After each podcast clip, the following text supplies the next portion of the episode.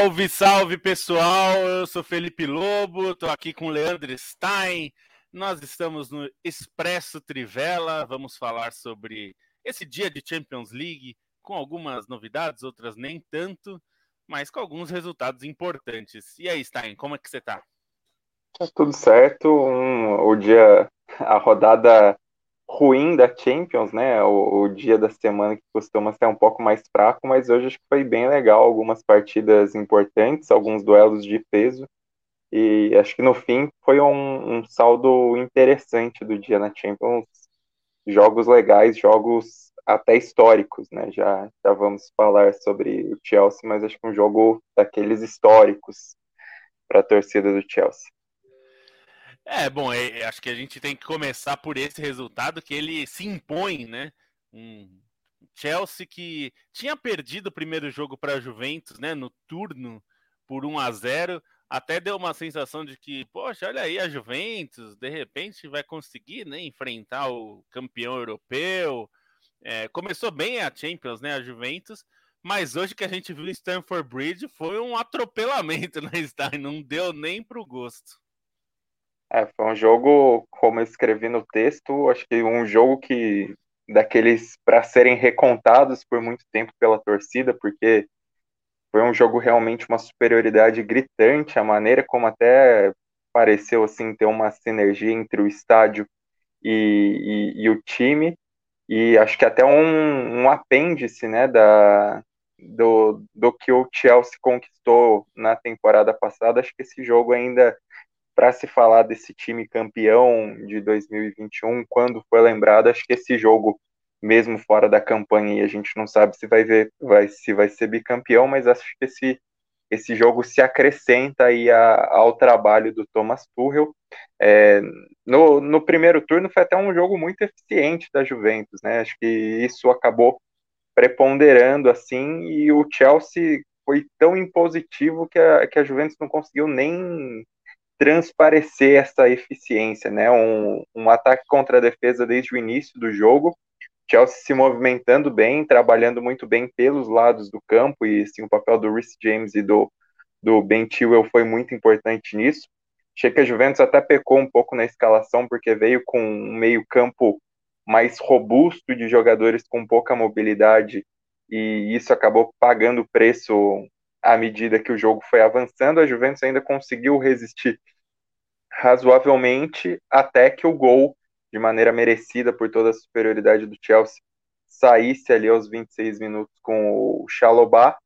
E o mais interessante é que a Juventus teve a chance do empate, né? Uma bola que o Morata é, tentou encobrir o Mendy ali e o Thiago Silva fez uma recuperação espetacular, conseguiu rasgar a bola quase em cima da linha que uma das grandes imagens do jogo, mas foi basicamente a única chance clara que a Juventus teve, o único perigo que a Juventus representou nesse jogo. Depois, no fim do primeiro tempo, o Chelsea continuou se impondo, ainda sem encontrar o gol. O Chesney chegou a fazer uma defesaça contra o Reece James. E aí, no segundo tempo, quando a Juventus tentou adiantar um pouquinho mais essas linhas, deu espaço para o Chelsea. Esse trabalho pelos lados do campo foi muito bem feito.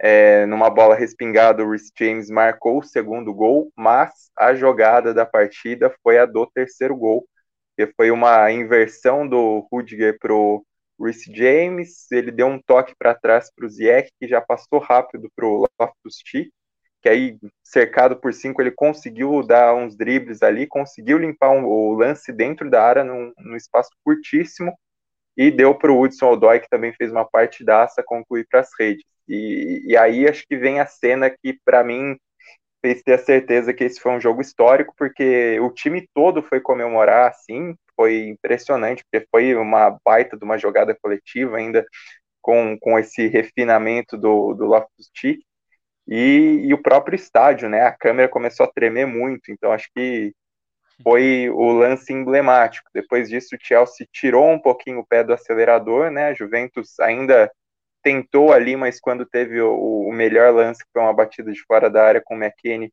o Mendy fez uma baita de uma defesa, e aí já já estava tudo resolvido, mas o Chelsea podia fazer mais para se tornar mais condizente com essa superioridade, com esse domínio. e aí teve uma chance do Ziyech que o Chesney fez outra defesaça, e no finzinho ali, um momento de descuido da defesa da Juventus, no último minuto dos acréscimos, o Timo Werner, que saiu do banco, acabou deixando dele. Foi um jogo muito positivo do Chelsea por toda essa intensidade, por toda essa maneira como, é, enfim, a equipe teve um volume de jogo.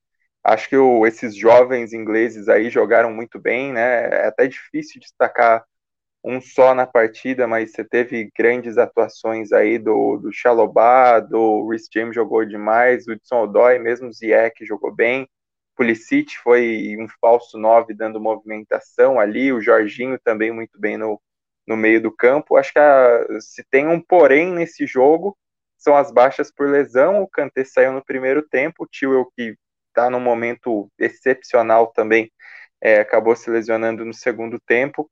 Mas é, acho que a única preocupação, né, para esse momento do Chelsea, para essa a fase que vive o time, né, líder da Premier League e aí na Champions, que não tinha correspondido no jogo mais importante, que foi a, a visita a Turim, fazer tudo isso em Stamford Bridge é, é muito imponente, né, então o Chelsea sai ainda mais fortalecido como um dos times que são candidat, candidatíssimos a esse título de Champions League. É, e até como você falou dos desfalques, tudo isso uma goleada dessa sem Romelo Lukaku, que ainda tá machucado, né? Ainda tá sentindo uma lesão já há algum tempo. Então é, é, não é a primeira vez, né? A gente viu no campeonato inglês o Chelsea meter sete gols sem o Lukaku. É, é, curioso, né? Porque se a gente pegar o Chelsea da temporada passada, né? Que ainda não tinha o Lukaku, não tinha. É, muita gente falava que faltava o 9, né? E de fato o Lukaku começou muito bem, mas agora mesmo sem o Lukaku e até no começo da na lesão, né, do, do Lukaku e depois até a lesão que o Timo Werner também teve ao mesmo tempo, né? É, ficou se pensando, pô, o Chelsea ficou sem atacante, tá? Mas no fim não tá fazendo tanta falta, né? Tá conseguindo lidar bem com isso. É, não fez falta nenhuma, assim, basicamente, nesse jogo. O time até poderia ter criado mais em certos momentos pelo domínio que tinha, mas acho que pela maneira como construiu o resultado, não foi problema. Acho que o que mais tem me impressionado assim nesses últimos jogos do Chelsea, mesmo pegando no final de semana aí contra o Leicester, é a maneira como o time aproveita esses lados de campo, né? Esse jogo pelas alas, até assim, meu pensamento é que por muito tempo eu tive o pensamento que uma grande equipe se formava por uma grande dupla de volantes.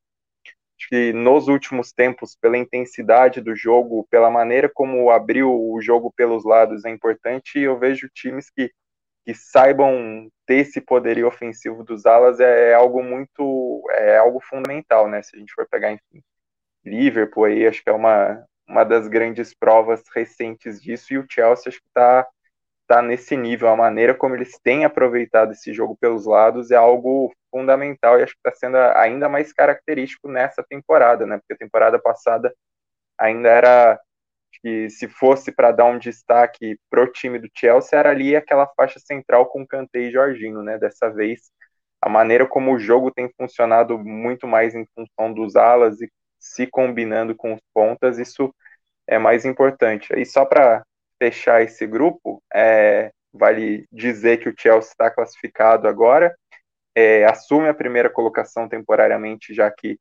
leva a melhor no confronto direto com a Juventus, mas a primeira colocação vai ser decidida na rodada final, embora o, o, ali na parte de baixo da tabela o jogo acabou, ó, a situação do grupo acabou resolvida, o Zenit arranjou um empate por um a um contra o Malmo no finalzinho ali na Suécia, o Zenit perdeu um pênalti é, depois de tomar 1 a 0 no primeiro tempo. Teve um jogador expulso, mas aí arranjou um pênalti meio discutível ali, meio mandrake, para conseguir esse empate nos acréscimos. E aí o Zenit fica com quatro pontos, o Malmo fica com um.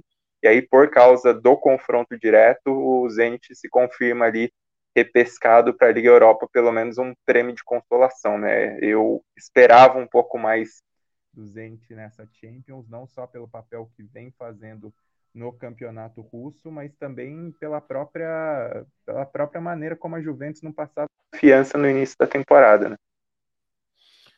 É, vamos passar aqui nos comentários rapidinho. Gabriel Rodrigues mandando boa noite.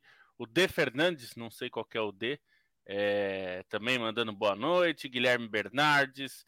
Felipe Luiz falando boa noite, equipe Trivela. Alguém ajuda a Juventus, que jogo terrível. É, Leandro Santos, Rafael Ferreira, Bruno Marques. É, tá perguntando aqui do Barça, logo, logo a gente vai falar. Rafael Braz, que ele até faz uma pergunta interessante aqui falando desse jogo. Boa noite, senhores. Já posso falar que o Reece James é o melhor lateral direito do mundo ou precisa esperar mais uns dois joguinhos? Ele tá jogando muito bem, né, Einstein?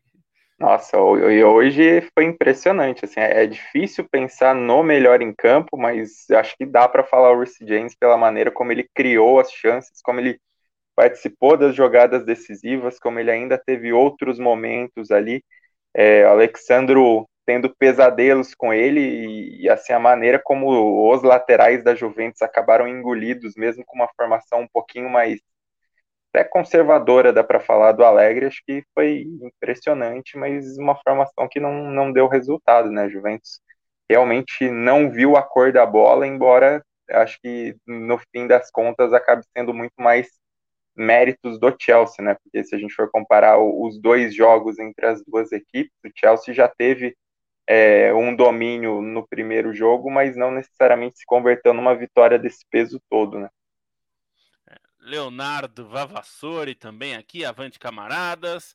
O De Fernandes mandou aqui até 10 reais no nosso superchat. Mandem superchats pra gente, compartilhando um pouco de ganhos de uma tarde inspirada na KTO. Um grande beijo e obrigado pelo debate.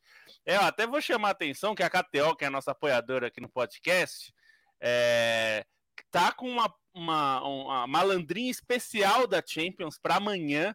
É você que está ouvindo aí, se você está ouvindo na, na quarta-feira de manhã, ainda dá tempo. É, uma, a malandrinha é um jogo de 13 partidas que você tem que acertar o vencedor de todos eles. Se você acertar com um real, você ganha 100 mil. É, essa especial, a malandrinha especial da Champions amanhã, tem, é, você aposta dois reais e pode levar 20 mil.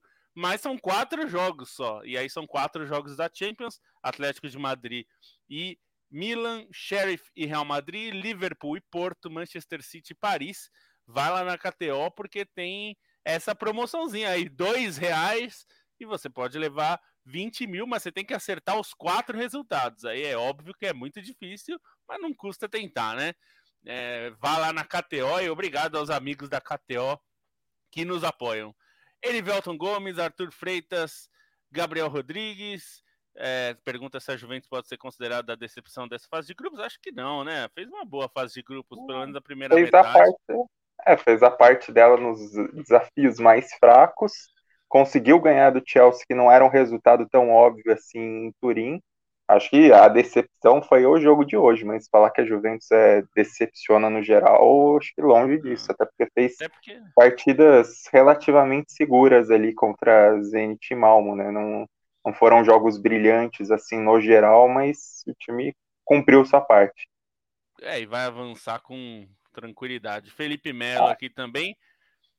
E para a gente falar do outro, de um dos outros personagens desta rodada, né, dessa terça de Champions, é, acho que a gente pode falar de Cristiano Ronaldo salvando o Manchester United. É um disco repetido, né? A gente na toda toda rodada de Champions a gente tem falado isso, o que é uma péssima notícia para o Manchester United em termos de desempenho. Não, claro que é sempre bom ser salvo pelo seu craque, mas o problema é que uma hora ele pode não salvar, né? O homem não é Deus. Então, é, uma hora a coisa complica, mas dessa vez, de novo, um jogo muito ruim do, do Manchester United, o primeiro jogo sem o Solskjaer no comando, né?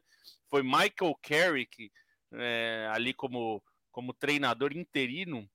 É, e aí o Barcelona até se fala sobre Ernesto Valverde como possível interino interino definitivo, se dá para chamar assim, né? Tem um interino interino, tem um interino até o fim da temporada que eles estão buscando, que pode ser o Ernesto Valverde, se fala no Poquetino. Mas o jogo é bem fraco do Manchester United no primeiro tempo, principalmente. O Van der Beek teve uma chance como titular e foi mal. O Sancho estava bem apagado, Antônio Martial entrou como titular, também não foi muito bem. Mas no segundo tempo as coisas mudaram, o Villarreal até começou melhor, tinha pressionado mais no primeiro tempo, exigiu duas boas defesas do De Gea, mas depois o Manchester United melhorou com a entrada, não por acaso, de Bruno Fernandes. Bruno Fernandes entrou no lugar do Van de Beek, melhorou bastante o time. O Rashford entrou muito bem também no lugar do Martial. Mas o gol sai de um vacilo monstruoso do, do Villarreal, aqueles lances que é até dá até um pouco de dó, assim, o goleiro Jerônimo Rulli jogou uma bola totalmente na fogueira para o Capoe, o Fred, volante brasileiro, deu uma mordida ali na marcação, tirou a bola que sobrou para o Cristiano Ronaldo, a bola pingando na frente do gol. Ele só deu um tapinha por cima do goleiro, o Rulli não teve o que fazer, fez 1 a 0 e aí o Manchester United jogou do jeito que gosta de jogar, contra-ataque, velocidade, e aí fez o segundo gol já com 44 minutos, com o Jadon Sancho, que ficou em campo, apesar de não ter feito um bom primeiro tempo, mas ali aproveitou o contra-ataque, fez um gol que passou a bola pelo Cristiano Ronaldo, passou é, pelo Rashford, passou pelo, é, pelo Bruno Fernandes e acaba no Jadon Sancho um chutaço. E aí é uma vitória que, se no primeiro tempo o jogo parecia complicado, podia perder, se complicar na classificação, a vitória classificou o Manchester United. Então, o jogo começou com tensão e terminou com o time classificado. Assim, oh, beleza, né? O Manchester United arranja uns resultados que é difícil de, de entender, né? Acho que isso foi constante nessa fase de grupos, né? Se classifica com uma facilidade maior do que o desempenho mostrou em campo, né? Nesses jogos todos. Não, acho que até maior do que o grupo poderia sugerir, né? Porque o Young Boys é, ganhou do Manchester United, o Villarreal era um time perigoso, ainda mais depois da final da Liga Europa, embora essa temporada não venha correspondendo. E Atalanta, enfim, é, é, o time que tem melhores resultados na Champions dos últimos anos do grupo, né? Não é o Manchester United. E isso acho que é, é muito interessante nesse sentido. É, duas coisas me chamaram a atenção, assim, é, só para pontuar além. Uma é a definição do Cristiano Ronaldo no lance do gol, né? Porque, enfim, é uma lambança, mas a maneira como ele tem a consciência ali, meio que para pegar meio no susto e dar aquele tapa é, com gol aberto, é verdade, mas para fazer aquele movimento para marcar o gol não, não me muito pareceu ligado, né, Stein? É, é não pareceu. Não pareceu um lance simples, assim. Acho que ele simplifica o lance, não é que foi um lance simples necessariamente. E outra coisa é o Fred, né? O Fred acabou sendo preponderante nesse lance e é um cara que vinha de um baita jogo no Brasil e Argentina, né? Que, na minha opinião, o melhor em campo no Brasil e Argentina. É, fez muita falta contra o Watford no, no jogo que culminou na demissão do Solskjaer. E, enfim, é um cara que adiciona um pouco mais esse, essa cabeça diária do Manchester United que é o ponto crítico do time, né? Eu acho que é o, o setor que vem sofrendo mais críticas, mais questionamentos e mais pedidos para contratações. E aí o Fred, acho que comparando o que aconteceu contra o Watford, que foi um time totalmente sem pegada, é, e a importância que ele teve hoje, dá para ter uma, uma diferença, assim, que ele, que ele ajuda a provocar na equipe, né? É, até o, o Carrick manteve ali essa dupla que muitas vezes foi criticada, né? O McTominay e o Fred. Os dois fizeram um jogo bom hoje. É, acho que a novidade foi que o Luke Shaw machucado deu lugar ao Alex Telles, que foi bem também, foi seguro, né? Algo que às vezes o Luke Shaw não consegue ser. É, o Martial acho que foi quem mais decepcionou, mas a, tem uma coisa de técnico novo, né? Assim, pelo menos mesmo sendo interino, ele colocou o Sancho para jogar, né? Que era uma coisa que muita gente pedia como titular. O Solskjaer muitas vezes segurava o, o Sancho para o segundo tempo, aí ele foi titular e apesar do primeiro tempo não muito bom, acabou é, sendo importante aí, fazendo um gol decisivo. O Van de Beek já não não foi muito bem. E a gente falou de Young Boys e Atalanta, que foi o outro jogo do grupo, e os dois são times que, como até o pessoal da TNT falou, são amigos do entretenimento, né? Porque são dois times divertidos de assistir os jogos, porque eles fazem muitos gols, eles movimentam muito, e o jogo hoje na Suíça foi bem movimentado. É, esses dois times ainda brigando bastante, né? No fim, empataram em 3 a 3 mas com bastante alternância, né? Porque a Atalanta saiu na frente com o Zapata, fez 1 a 0 aí a, o Young Boys empatou, a Atalanta fez 2 a 1 e aí o Young Boys virou o jogo já no segundo tempo, aos 35 e depois aos 39 do segundo tempo. Então parecia uma vitória épica, né, do, do Young Boys, como já tinha sido contra o Manchester United, mas aí tomou um empate bem no finalzinho.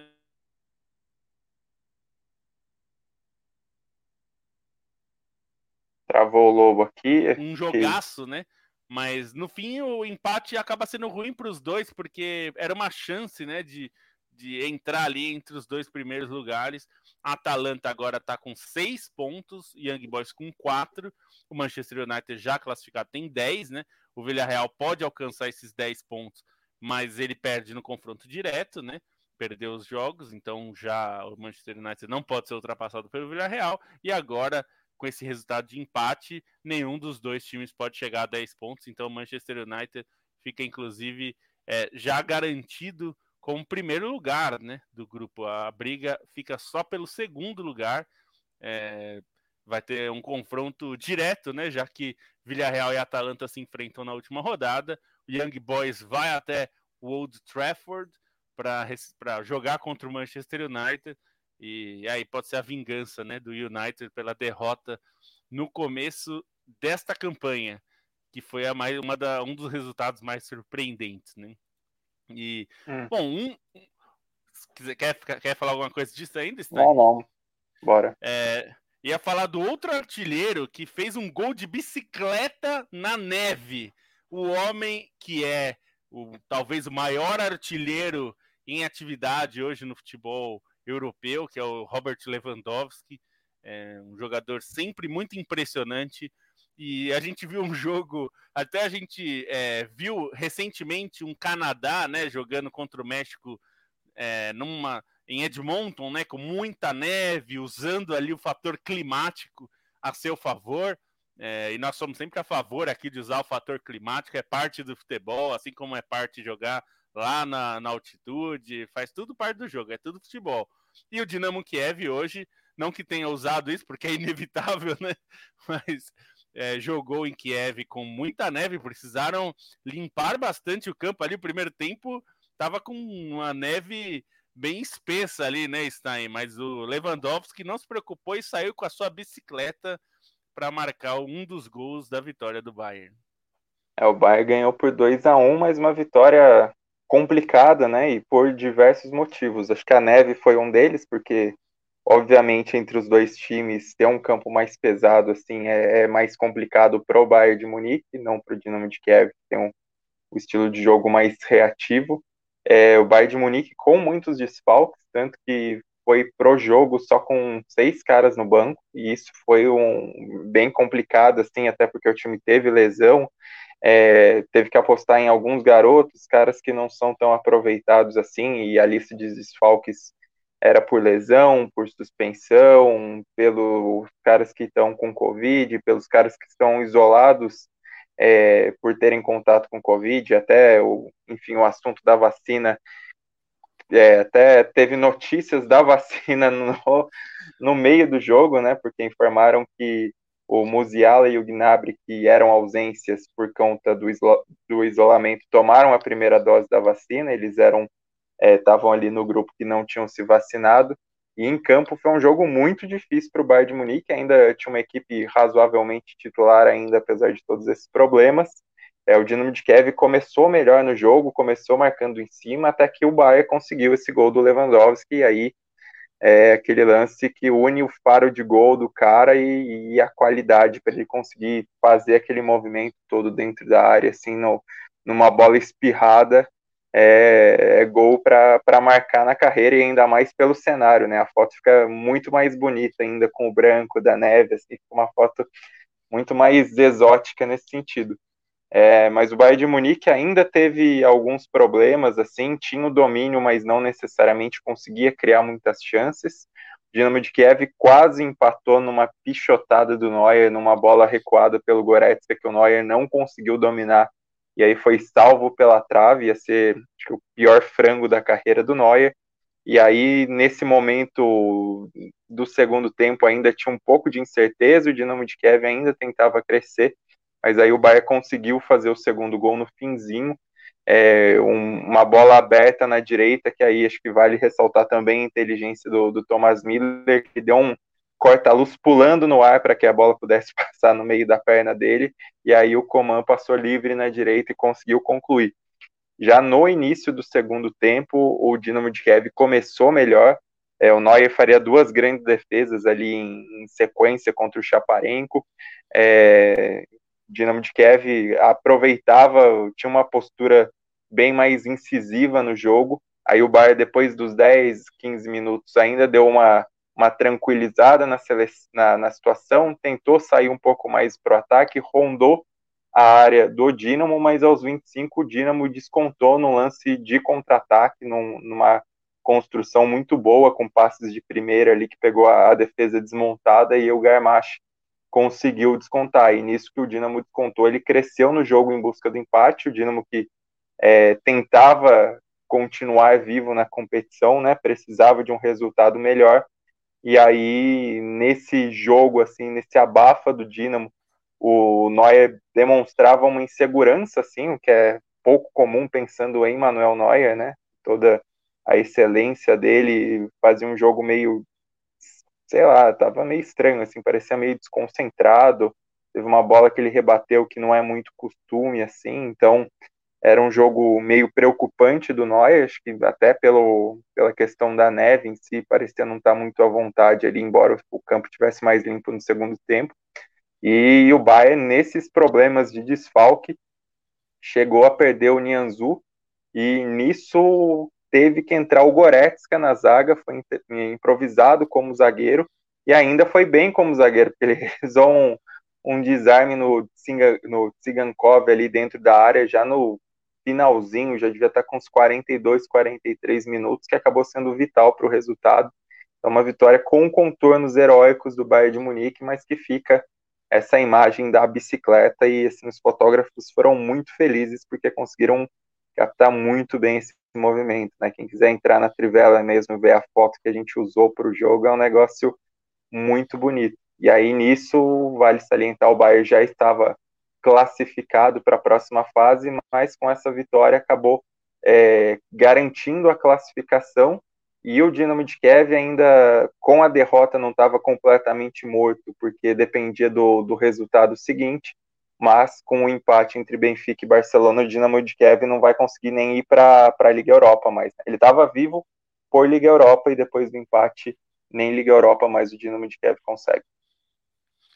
É, então, e é, são fotos bem bonitas mesmo. É legal quando tem jogo na neve, né? Tem um fator exótico, assim, fica, fica interessante. E, bom, você falou do outro jogo desse grupo, é, Barcelona e Benfica empataram por 0 a 0 Foi um jogo bom, viu? Não foi um 0 a 0 ruim, não, mas acabou como resultado sendo ruim para o Barcelona, porque embora o Barcelona esteja à frente, né? Está com sete pontos contra cinco do Benfica.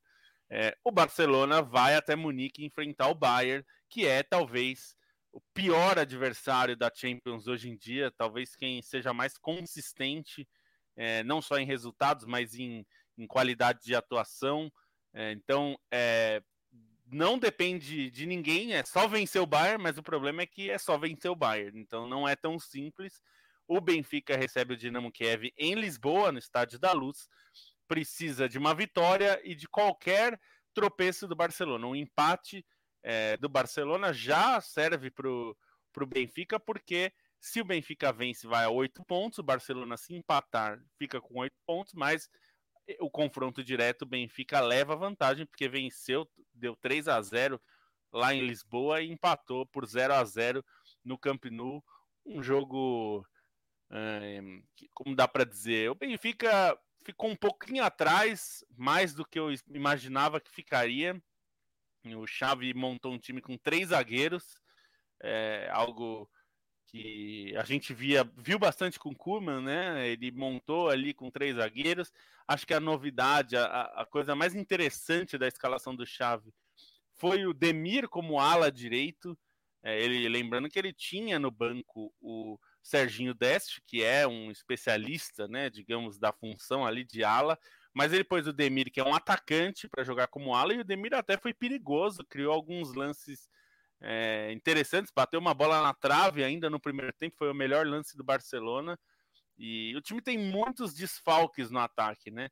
Além do, do Agüero, que está afastado aí pelo problema cardíaco, que a gente ainda não sabe se vai oficializar, se ele vai se aposentar ou não. Até agora se sabe é que ele está afastado. O Bryce White está machucado, Ansu Fati machucado, Pedri machucado. É, o Dembele foi para campo, mas ele ainda não está 100%, está se recuperando, entrou no segundo tempo. É, então, é, tinha muitas, é, muitos desfalques no ataque, principalmente. E aí ele montou um ataque com Memphis Depay como uma referência, mas atuando quase como um falso 9, porque ele não ficava muito dentro da área parado, né?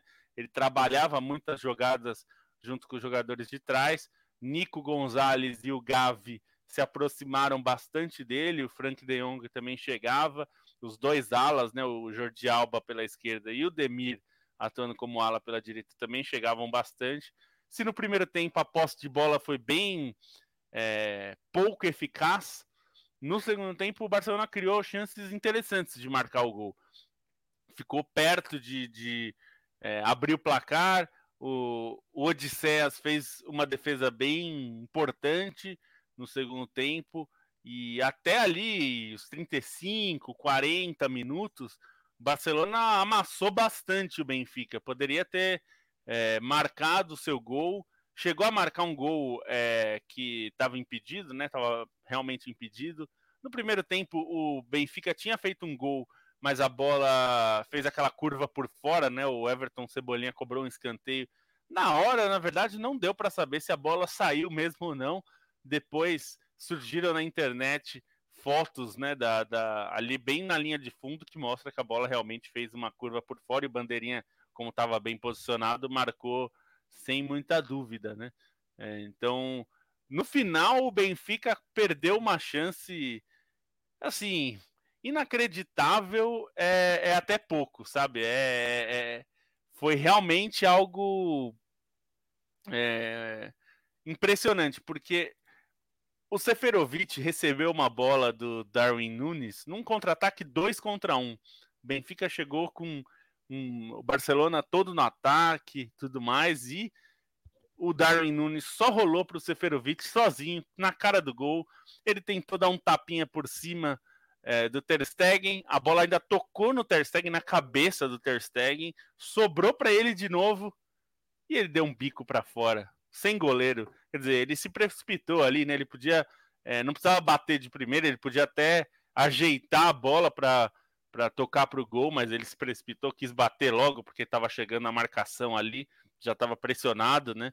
E chutou para fora uma chance. Até o Jorge Jesus foi bem duro na entrevista depois, porque ele falou: nesse nível não se pode perder uma chance assim, isso custa muito caro, porque era o gol da classificação do Benfica, né? é, tornaria as coisas muito mais complicadas para o Barcelona, mas não saiu o gol da classificação. Esse é o tipo de lance que, se o Benfica não classificar, o Seferovic vai levar é, com um peso na consciência muito grande. Ele vai ter que meter uns quatro gols aí no Dinamo Kiev para amenizar um pouco, porque a gente, o pessoal brinca muito com a escala David, mas olha, você perdeu um gol sem goleiro, né? Assim, desse jeito, realmente é, é, é muito grave. E o Xavi defendeu um pouco a equipe, disse que jogou bem, conseguiram criar muitas chances, mas no fim a situação é bem ruim para o Barcelona, né? Pode classificar, mas a situação é difícil. Né, então, só o, o, fator, o fato de não ter o empate, né? Acho que é, é complicado não ter essa possibilidade do empate, né? se terminar empatado com o Benfica, o Benfica leva melhor no confronto direto.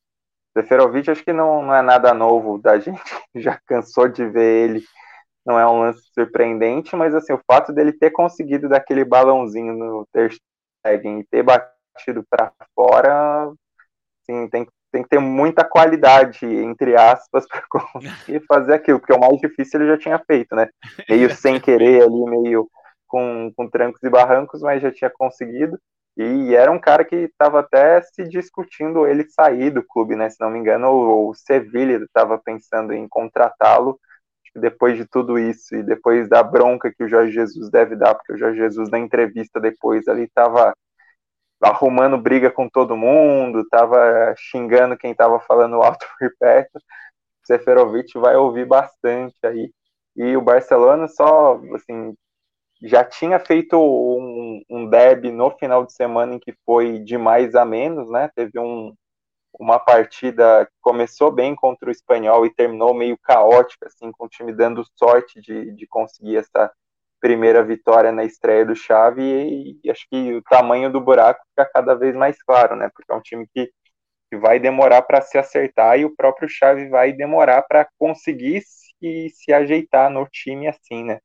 Até achei surpreendente a escalação, considerando que o Xavi é, chegou falando que ia tentar jogar com o 4-3-3 sempre e acabou abrindo mão de maneira relativamente cedo disso, né? Então, é, acho que é o que me marca assim um pouco no Barcelona que pela situação toda muito capaz assim de, de acabar tendo que disputar a Liga Europa, né?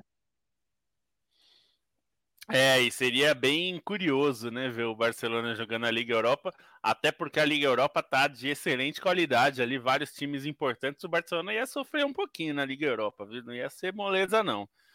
É...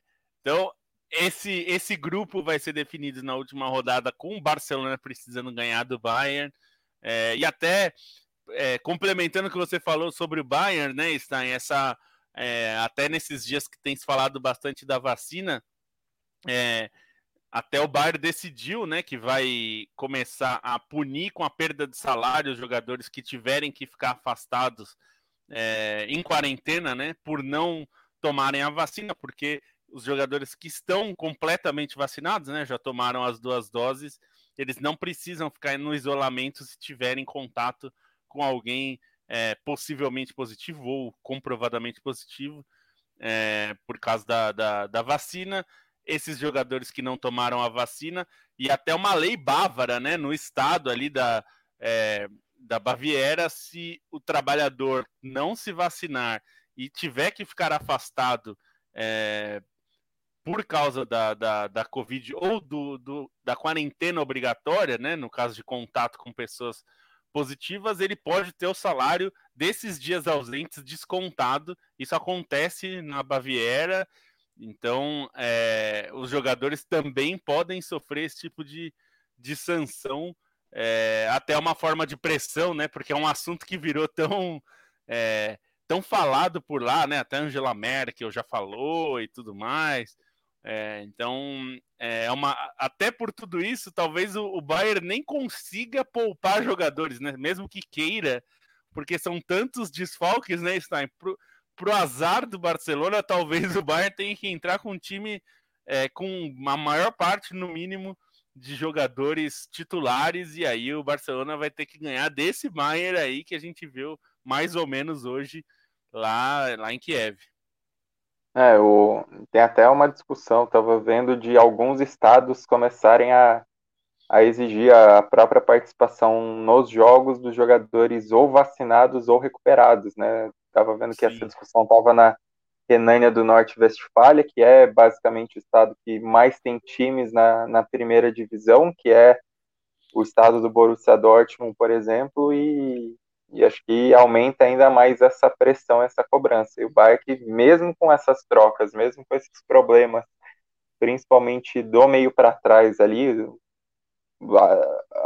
as meias ali ainda estavam bem servidas, né, levando ao presente, é um time que tá claro que não facilita. Acho que o problema é mais essa, essa rotação que acaba se tornando impossível até pela situação, né? Eu, lembrar que tá, tinha o Pamecano é, lesionado, tinha o Sabitzer também é, sentindo, tinha o Zuli que está se recuperando da Covid, que é um dos vacinados, mas está se recuperando da Covid.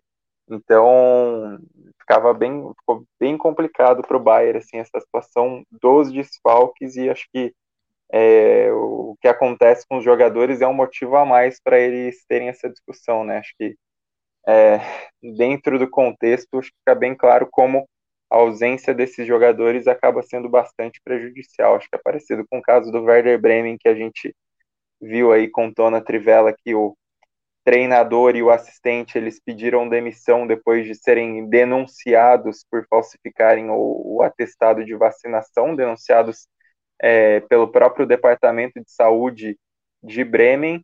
E aí não bastasse isso, eles pediram demissão no dia do jogo contra o Schalke, o Werder Bremen perdeu assim, por causa da repercussão negativa, eles resolveram pedir essa demissão em cima da risca.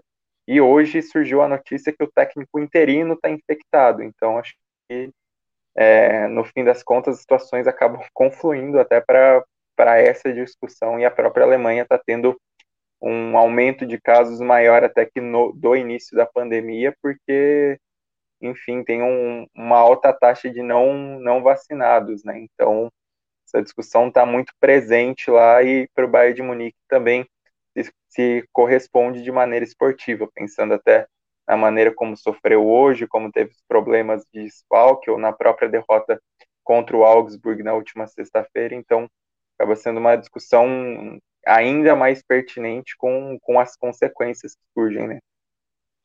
É, até lembrando, a gente até colocou no site da Trivela, se quiser você vai lá ler. A Itália está é, tá discutindo isso, já está definido, na verdade, só falta o decreto.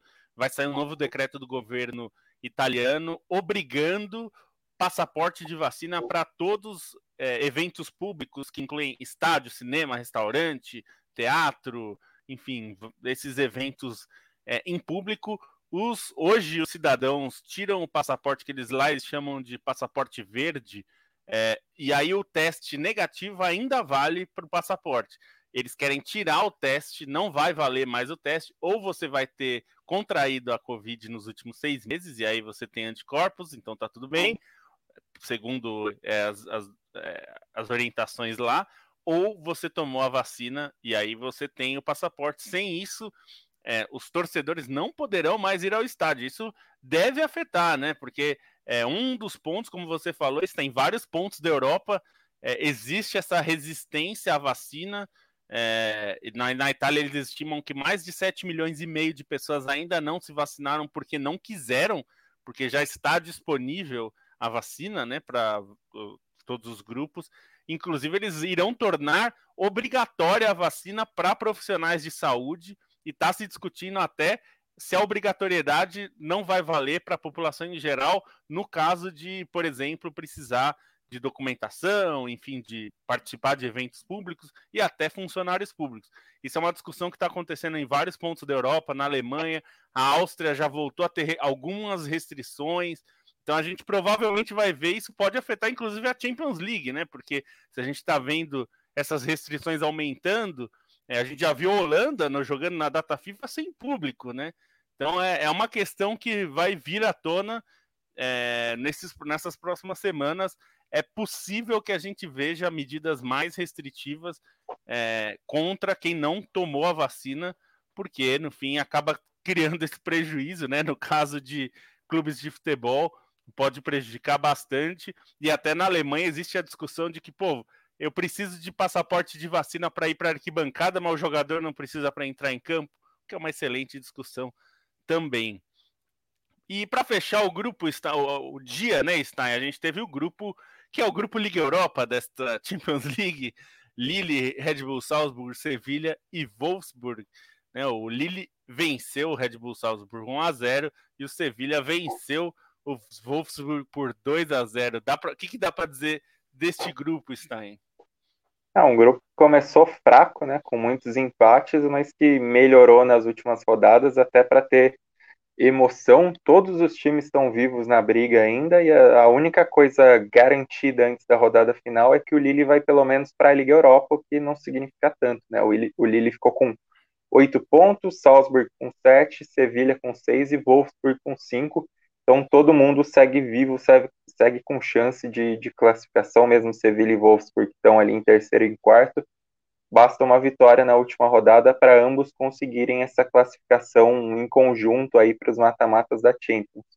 É, hoje foram os jogos, teve o Lille contra o Red Bull Salzburg na França, o Lille venceu por 1 a 0 teve um gol do Jonathan David ali no primeiro tempo, vem numa fase espetacular e o, próprio Lille vem crescente, né? Então isso acaba se correspondendo. O Salzburg começou bem essa Champions, é, passou a dar uma rateada nas últimas rodadas, perdeu os dois últimos jogos e aí no segundo tempo até rolou uma pressão maior do Salzburg ali, algumas algumas chances, mas não, não foi suficiente para arrancar pelo menos esse empate que poderia ser valioso.